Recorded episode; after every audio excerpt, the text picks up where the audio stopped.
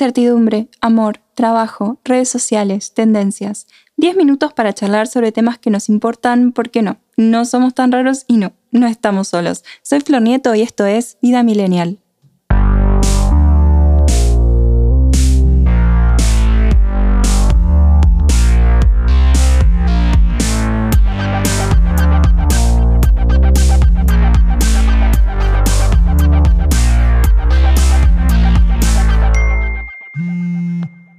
Hola millennials, ¿cómo están? Bienvenidos a un nuevo episodio de este podcast original de ADN Sur. Hoy tenemos una guía rápida para crear tu emprendimiento. ¿Querés ser tu propio jefe? Pero de verdad, ¿eh? No es una estafa piramidal. ¿Se acuerdan del primer episodio? ¿Se acuerdan que hablamos de que según un estudio de la Universidad Internacional de Florida, los millennials ponemos énfasis en producir un trabajo significativo? Queremos generar un impacto y encontrar un sentido y que según la famosa encuesta Nielsen, los millennials queremos tener éxito tanto en lo laboral como en lo personal. Queremos estar sanos. Queremos ser nuestros propios jefes, tener nuestra propia casa y tener un futuro estable. Pero también es importante tener autonomía, viajar, divertirnos y tener una familia cuando lo consideremos adecuado. En el primer episodio quedamos en que en el fondo todos somos parecidos, así que probablemente todos soñamos con tener autonomía y trabajar de lo que nos gusta. Por el contexto económico, la crisis, los despidos, también quizás no encontrar trabajo, así que decidimos crearlo. Sea la razón que sea, acá te vamos a contar cómo crear tu emprendimiento. Steve Jobs dijo, tu trabajo va a llenar gran parte de tu vida y la única forma de sentirte realmente satisfecho es creer que lo que estás haciendo es un gran trabajo. La única forma de hacer un buen trabajo es amando lo que haces. Si todavía no lo encontrás, seguí buscando. No te conformes. Así como con los asuntos del corazón, sabrás cuando lo hayas encontrado. Sí, sí, sí, re lindo Steve Jobs, pero ¿por dónde empiezo? Primero lo primero, hay diferentes formas de encararlo. Mi favorita es buscar qué haces mejor que nadie, lo que te gusta y qué harías aún si nadie te pagara. Todos tenemos algo. ¿Qué valor podemos aportar al mundo? Si no tenés muchos recursos o no podés pagarle a una persona o varias para que se ocupen de tu emprendimiento, lleva muchísimo tiempo y también muchísima energía. La otra es pensar qué falta en el mercado, qué te gustaría crear. Sobre todo investigar, porque que no conozcas algo no significa que no exista.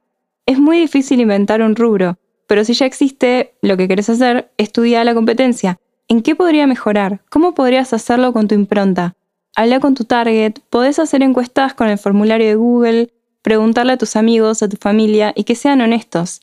Acá podemos pecar de sensibles y pensar que nos están tirando abajo una idea y, tenerlo bien claro.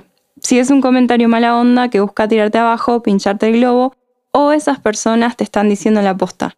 Y la verdad que vender sombrillas en un verano como Orense ventoso capaz no sea la mejor opción. Acá, ¿quién viene al rescate y qué tenemos que saber? Bueno, saber o contratar a alguien que sepa para ayudarnos. Así es, el odiado por todas las carreras de humanidades porque tiene la mala fama de querer enchufarle cosas a la gente sin importarle nada más que la plata, la guita, la billulla. Bueno. Y no, el marketing puede ser llevado para el lado oscuro, pero lo necesitamos porque si no estamos ciegos y sin saber qué hacer. Y me preguntarán, ¿es realmente necesario el marketing? A menos que inventes la teletransportación, una técnica para volar tipo Superman, o no quieras más clientes, sí. Y vamos a la base, ¿qué es el marketing? Según Jonah Howard, experto, el marketing es el proceso de 1. Identificar las necesidades del consumidor. 2. Conceptualizar tales necesidades en función de la capacidad de la empresa para producir. 3. Comunicar dicha conceptualización a quienes tienen la capacidad de toma de decisiones de las empresas. 4. Conceptualizar la producción obtenida en función de las necesidades previamente identificadas del consumidor. Y 5. Comunicar dicha conceptualización al consumidor. Comprende, por ejemplo, investigar el mercado, elaborar planes y estrategias, desarrollar el producto, fijar los precios, seleccionar los canales de distribución, o sea, cómo llega la gente, implementar actividades de promoción y monitorear todo. Bocha de laburo. En el libro Fundamentos del Marketing de Gary Armstrong y Philip Kotler, los autores hablan de gestionar relaciones redituables con los clientes, otorgando valor real y perdurable. Que el proceso de marketing se trata de comprender el mercado y las necesidades y deseos de los clientes, diseñar una estrategia de marketing orientada a los clientes, crear un programa de marketing integrado que entregue un valor superior, construir relaciones rentables y crear deleite en los clientes, captar valor de los clientes para generar utilidades y capital de clientes. Dicen que la miopía del marketing es prestarle más atención a los productos que a los beneficios y experiencias que generan. El producto es una herramienta. No se necesita la cosa en sí, se necesita satisfacer una necesidad. Uno no necesita una bebida, necesita calmar la sed. Uno no necesita un taladro, necesita hacer un agujero. Uno no necesita una cama, necesita dormir. Y si puede ser mejor, mejor. ¿Y nosotros emprendedores cómo podemos hacer eso? Tenemos varias herramientas como el FODA, que nos permite conocer las fortalezas, oportunidades, debilidades y amenazas de nuestro producto o servicio, y el Canvas, que nos permite ver todo nuestro modelo de negocios de una y analizar, pensar nuestra estructura para que nos vaya bien. Necesitamos armar una misión, visión, tener nuestros valores presentes y nuestros objetivos. Tenemos que tener objetivos claros, pero sobre todo tenemos que crear un producto que resuelva un problema, tenemos que enamorarnos del problema y buscar la mejor solución que podamos dar. Y eso cambia todo el tiempo. Todo el tiempo la tecnología avanza y evolucionamos, crecemos, aprendemos. Capaz pensamos, va por ahí, y no. Es importante ser flexibles. Por supuesto que estar pensando que todo cambia todo el tiempo da vértigo e incertidumbre, pero cuando te acostumbras es divertido. Arre que no, pero no queda otra. Y como dijo Persham, it's evolution, baby. El año pasado, Damián Dipase, periodista especializado en economía, mercados y consumo, dijo en el Congreso Regional de Marketing, Innovación, Evolución y Revolución que el 93% de los emprendedores al año quiebran. Y eso antes de la pandemia. Dijo que en Argentina existen alrededor de 855.000 pymes. De estas, un 5% son fuertes en stock porque tienen cómo financiarse, un 35% son conservadoras, o sea, no invierten más porque saben que todo es parte de un ciclo económico. Un 50% son pymes que sobreviven, es decir, no piensan en crecer, lo que piensan es en no irse. Y solo un 20% son los emprendimientos de alto impacto. También se dice que en América Latina tenemos la peor tasa de supervivencia de un emprendedor. Solamente en el 2017, la CAME, Confederación Argentina de la Mediana Empresa, ya había relevado que el 60% de los emprendimientos fracasan antes de los tres años de vida. Roberto Mena, especialista en marketing estratégico, dice que la razón principal que explica la mayoría de los fracasos tiene que ver con la falta de un modelo de negocios y un proyecto innovador. Independientemente del entorno económico, la calidad de la educación y las políticas públicas que son vitales para estimular, apoyar y sostener emprendimientos, el no generar un modelo de negocios al comienzo del proyecto es un error crítico que comete el emprendedor ya sea por desconocimiento o por no comprender que esta herramienta, que tiene su complejidad y exige un esfuerzo creativo extremo, será la representación de cómo se competirá en el mercado dentro de un entorno con todas las fuerzas involucradas. Sostiene que los errores más comunes que se observan cuando se estudia un emprendimiento desde la perspectiva del modelo de negocios se relacionan con factores del siguiente agrupamiento.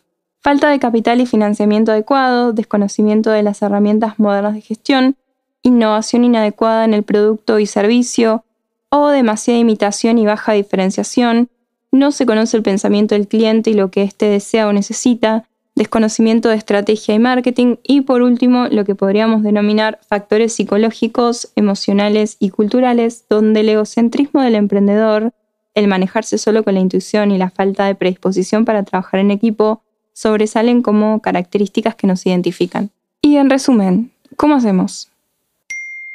Todo parte de una necesidad, de un problema, de algo que falta y que nosotros podemos crear y mejorar. Esto, además, nos tiene que apasionar. Quizás nos apasiona la ropa, internet o quizás solucionar algo y hacer un mundo mejor para las personas. Identificar qué es lo que hacemos mejor. Algunas personas son muy buenas haciendo lobby o networking, otras son muy buenas con los números, otras con la comunicación. Sea como sea, hay que capacitarnos constantemente en nuestro campo y pedir ayuda en lo que no. A veces no podemos o no tenemos presupuesto y hay que ser persona orquesta, pero ni bien podamos, es mejor quitarnos esa carga para poder invertir nuestro tiempo y potenciar nuestro emprendimiento. Armar un plan de negocios, visión, misión, objetivos, estrategias y el plan de acción para ponerlas en marcha. Por supuesto, revisarlo siempre y ver qué funciona, qué no y qué se puede mejorar. El modelo Canvas ayuda mucho también a la hora de crear un modelo de negocios. Lo pueden googlear porque somos millennials y eso es lo que hacemos. Pensar bien el nombre y la identidad visual, o directamente delegarlo. El nombre debe comunicar qué es la marca, diferenciarla del resto y también debe ser fácil de recordar. Es el primer elemento de identificación de una marca. Puede ser descriptivo, abstracto, acrónimo, experiencial, geográfico, personal, un juego de palabras o un neologismo. Acá paciencia porque es algo que dura para siempre, mientras querramos, y nos va a identificar. Tiene que ser coherente, transmitir y sintetizar una historia único, atemporal y adaptable, sugerente, notorio y fácil de recordar, generar credibilidad, fácil de leer, pronunciar y registrarse. Estudiar, sí, estudiar. A veces nuestro emprendimiento tiene que ver con nuestra carrera. Como Santi y yo, que somos licenciados en comunicación, él está haciendo una maestría y yo, bueno, hice un posgrado en periodismo cultural y tenemos una agencia de comunicación y contenido. Puede pasar o bien puede suceder que alguien quiere poner un emprendimiento de remeras tercerizando, sea como sea, es importante hacer cursos, posgrados, seminarios, workshops. Ejercitar la creatividad, buscar soluciones nuevas, enfoques nuevos, alimentarte con charlas, libros, todo lo que te mueva. Emprender de verdad te brinda herramientas para ser autónomo, proactivo y pensar rápido, porque claro, nadie quiere perder plata o peor, tiempo. Tener bien organizadas y detalladas las finanzas, lo que entra y lo que sale, que no se te escape nada. Durante mucho tiempo tuve este problema hasta que Santo organizó todo lo del emprendimiento. Acá también conviene mil preguntarle a alguien que sepa porque nos puede hundir. Perseverancia. Hay excepciones, claro, pero por lo general la vida no es automática y te va bien de una. Puede pasar, pero hace rato que me parece que lo inteligente y precavido es pensarse como la norma. Obviamente siempre mejorar y poner la vara más y más alta, pero sí saber que las cosas cuestan, pero valen la pena. Hay muchas personas que esperan mucho hasta conseguir el éxito, entre comillas, pero también de eso se trata, de disfrutar el camino y aprender. Por supuesto que hay excepciones y hay gente que la pega muy rápido. Podemos tirar teorías, pero la verdad es que los seres humanos somos bastante impredecibles y ahí también está la gracia. Y si quieren más tips y les copó hablar de esto, pueden buscarme como Flor Blog en Instagram y Facebook o como de inmediato la agencia THE Inmediato y contar si quieren ampliar en algún tema. Ser emprendedor no es fácil. Hay mucho que hacer, pero si lo haces bien, seguís y tenés visión, podés crear el trabajo de tus sueños y sí, ser tu propio jefe.